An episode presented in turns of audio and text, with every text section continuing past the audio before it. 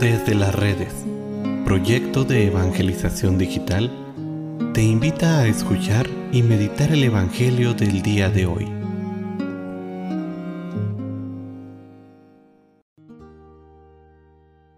El día de hoy, viernes primero de julio, escuchemos con atención el Santo Evangelio según San Mateo. En aquel tiempo, Jesús vio a un hombre llamado Mateo sentado a su mesa de recaudador de impuestos y le dijo, Sígueme. Él se levantó y lo siguió. Después, cuando estaban a la mesa en casa de Mateo, muchos publicanos y pecadores se sentaron también a comer con Jesús y sus discípulos.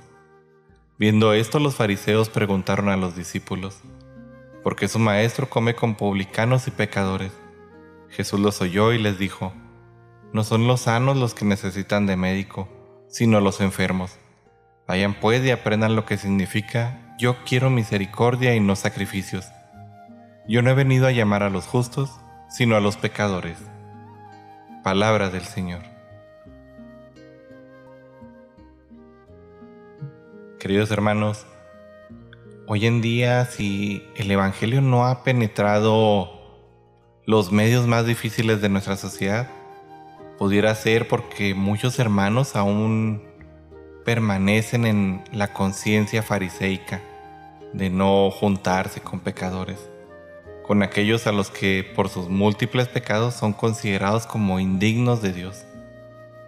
Este pasaje y en general todo el Evangelio nos muestra que precisamente estos son el objeto de la evangelización.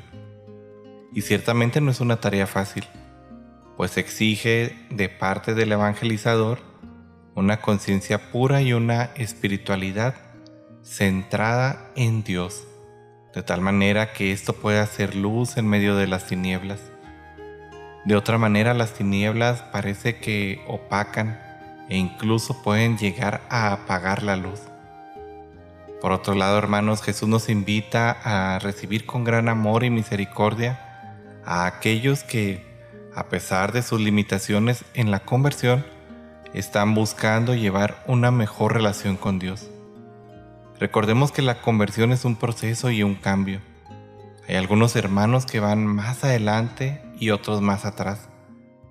Recuerda que si tú eres de los que van adelante, no eres mejor que aquel que va detrás, ya que la medida, la misericordia con que midas, con esa misma misericordia serás medido.